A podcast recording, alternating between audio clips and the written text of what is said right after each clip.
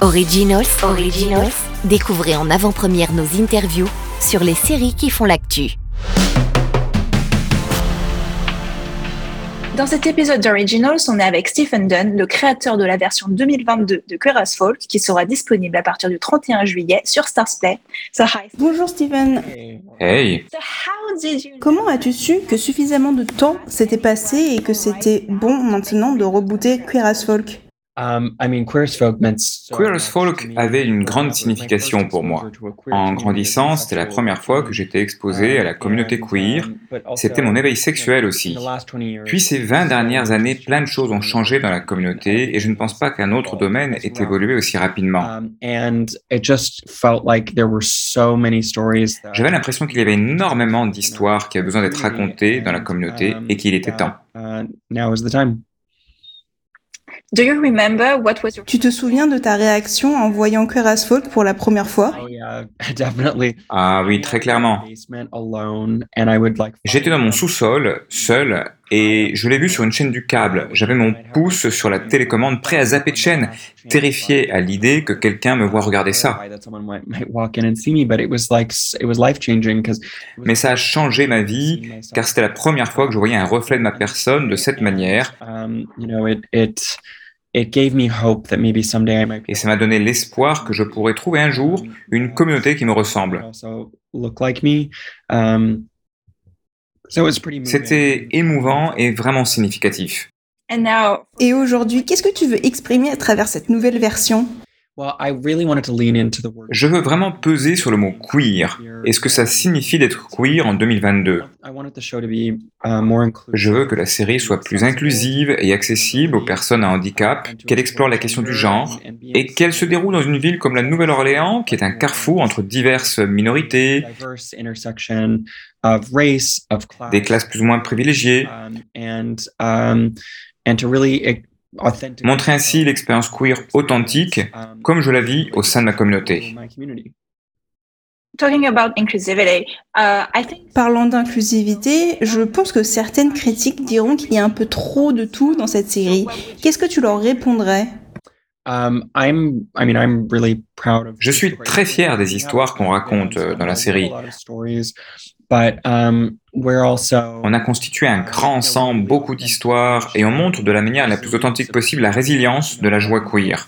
C'est vraiment la première ligne de la série qui parle d'une communauté qui se reconstruit. And you know, it is just. I think joy is such a huge part of. Euh, La joie fait partie intégrante de l'expérience queer et de la survie. Is Still not. You know, we're still fighting. On se bat toujours aux États-Unis pour des droits basiques. For, for basic human rights, and uh, to be able to find like joy and Pour trouver cette joie et cette persévérance avec tout ça, c'est tellement important. um, is so important. Um, and there's a line in episode seven. Il y a une réplique dans l'épisode 7 que Buzz s'est dit et qui capture le ton global. Um, it's a lot harder if you. can't- C'est bien plus dur si tu ne peux pas en rire. Et ce ton, C'est l'un des moteurs de l'esprit de la série. Of the spirit of our show. I thought the beginning of the show. J'ai trouvé le début de la série très osé et puissant, bien sûr, même si c'est une histoire de reconstruction après un moment destructeur. J'ai l'impression que le personnage de Brody continue de détruire d'une certaine manière. Alors que les autres essayent d'être heureux, lui sabote tout. Qu'est-ce qui pourrait sauver Brody selon toi? What do you think could be Brody's salvation? Brody is someone who is. It's not his Ce n'est pas intentionnel de la part de Brody d'être destructeur comme ça. Il essaie de trouver un sens à son identité. C'est un enfant noir adopté par des parents blancs provenant des milieux aisés de Louisiane. Il est en recherche d'une maison depuis qu'il est tout petit et il n'a pas réalisé. We find him at the beginning of the series as he's like Au début, on le rencontre alors qu'il rentre à la Nouvelle-Orléans après avoir abandonné ses études de médecine, une voie qu'il n'avait pas choisie lui-même, et il réalise alors que la communauté, le foyer qu'il a toujours cherché, il les avait déjà à la Nouvelle-Orléans avec ses amis. Au fil de la saison, il traverse cette fusillade et ce trauma, mais c'est cet événement qui l'inspire à rester à la Nouvelle-Orléans et de commencer à vraiment planter ses racines et commencer à se sentir chez lui et à trouver un but.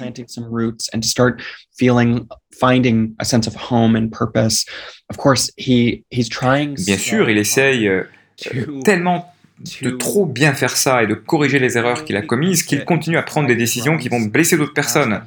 Mais en progressant, au fur et à mesure des épisodes, il se rapproche du cœur du problème et finit par prendre les bonnes décisions. He starts to get closer and closer to like what that core wound is and what what his decision really needs to be in order, in order to say I think Brody needs to stop running. Brody a besoin d'arrêter de fuir, de fuir sa peur et de la confronter. Et c'est ce qu'on va voir dans la série et vers quoi on se dirige à la fin de la saison. This ending, though.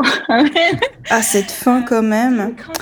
Et est-ce que tu considères ce Queer as Folk comme une série par la communauté queer pour la communauté queer? Je veux dire, est-ce que c'est important si les cis hétéros l'apprécient? Um, J'espère quand même que les cis hétéros peuvent la regarder et apprendre des choses en la regardant. Mais je n'ai pas fait cette série pour éduquer les gens. Ces personnages ne sont pas les représentations queer de 2022. Ces personnages sont vrais avec leurs défauts authentiques qui reflètent nos différents euh, scénaristes et les expériences qu'ils ont vécues.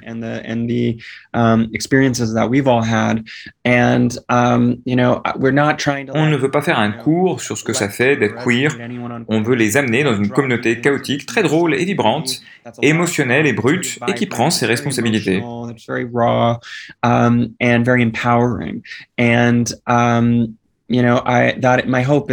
J'espère que des gens en dehors de la communauté peuvent apprendre et peuvent l'apprécier, car je pense qu'on est à une époque où les histoires queer ne sont pas uniquement pour les queers, mais peuvent être appréciées par tous.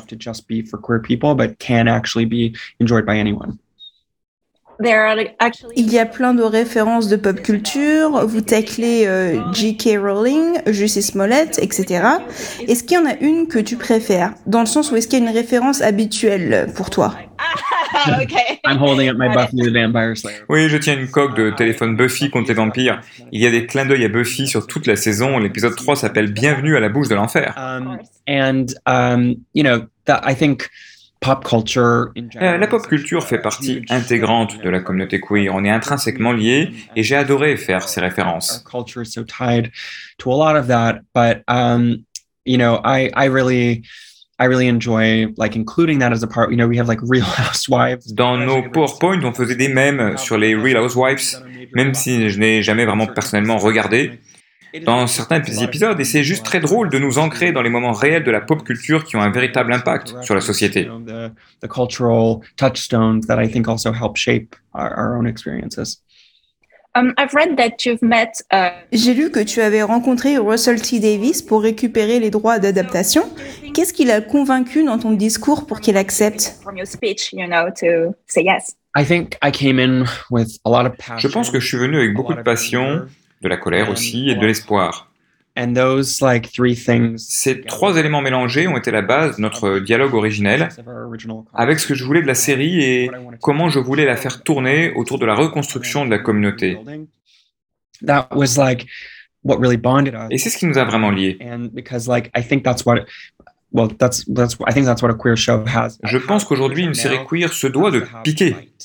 I think because it's it, we are living in a time where we're still fighting for survival. On vit euh, à une époque où on doit encore se battre pour notre survie et l'énergie de ce combat que j'ai pu amener et comment je voulais amener la série sur ce territoire justement, c'est peut-être ce qui a convaincu Russell et Nicolas pour qu'ils acceptent qu'on élargisse l'héritage de, de leur série. Où situes-tu cette nouvelle version par rapport à la version anglaise et l'américaine? Je pense qu'on est un enfant un peu hybride des deux. On se rapproche plus de la version anglaise à cause de ma connexion personnelle très forte.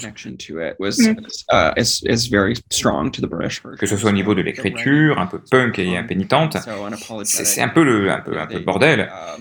Um, it's messy, and uh, and so is the American one. Euh, comme la version américaine d'ailleurs. I think like you know we do have like references to the Et on a quelques références. American one in it as well, um, and um, but I think in a in a way it's you know we're not. I don't think si, en fait, je ne vois pas comme un reboot ni comme une suite cette série. On est vraiment l'enfant de ces deux versions. On raconte notre propre nouvelle histoire. You know, telling our own like new story. Um, I like how you... Évidemment, il y a beaucoup de texte dans la série et c'est intéressant comment on le voit à l'écran, surtout dans la séquence d'ouverture de l'épisode 2 où tout le monde se masturbe. Quelle était la limite de Peacock concernant le sexe? So what was the limit for, you know, Peacock uh, regarding the sex aspect actually? There was no limit, actually, strangely. Um, I mean, Il n'y avait pas de we limite, could à do strictement parler. On the a pu faire show. tout ce Uh, qu'on voulait dans la série. conversations around, uh, Il y a eu des conversations hein, autour de la nudité. Euh, um, On a des scènes avec de la nudité complète.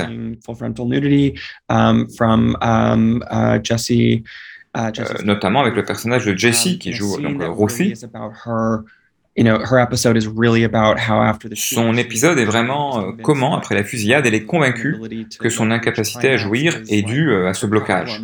It's her block, you know, when when obviously Alors qu'il y a plein d'autres facteurs dans sa vie et elle fait un discours joliment écrit par euh, Jacqueline Moore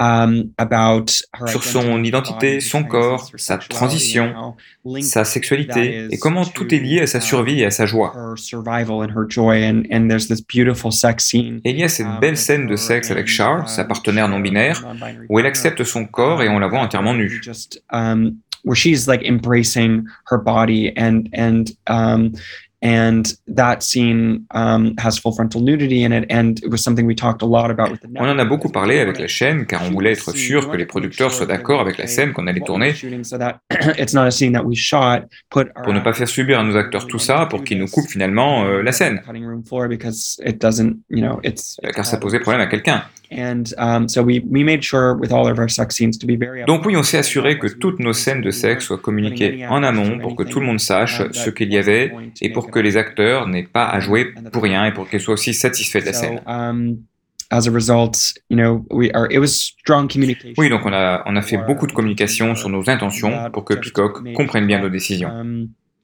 I think um, feel comfortable with our decisions. Est-ce que la série était prévue sur 8 épisodes? Car j'ai l'impression que c'était un petit peu court. Me too. I Oui, moi aussi, j'en veux plus, mais aussi c'était dur hein, de tourner 8 épisodes. hein. um, Yeah, your first Ta première fois en tant que showrunner d'ailleurs, comment était cette expérience? Oh my goodness, it was very. It was a big une expérience extrêmement I come enrichissante. Euh, Je viens du world. milieu du cinéma indépendant et je ne suis pas habitué à ce rythme, ni à travailler avec d'autres réalisateurs. C'est un poste assez solitaire. Job being a director and and so it was actually like I actually learned a lot J'ai d'ailleurs beaucoup appris de nos réalisateurs, ce qui est très rafraîchissant. J'ai eu l'impression d'apprendre de tout le monde. C'était un véritable cadeau. Like, after this experience I'm like I can do anything now. Après cette expérience, j'ai l'impression de pouvoir tout faire. Être showrunner, ce rôle de créateur, tu portes 18 casquettes en même temps. Comme le dit euh, le, le dicton, hein, euh, tu ne peux pas être à 10 endroits à la fois, mais seulement à 3 endroits, et j'ai trouvé ça vraiment très vrai. Can only be in three. Um, you know, and it, and that really truly resonated with me after this year. and just Et une dernière question, quelle est la dernière série que tu as bingée?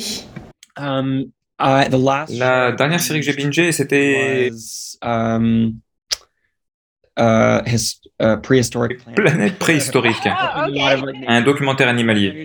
Um, I um, that was the last one.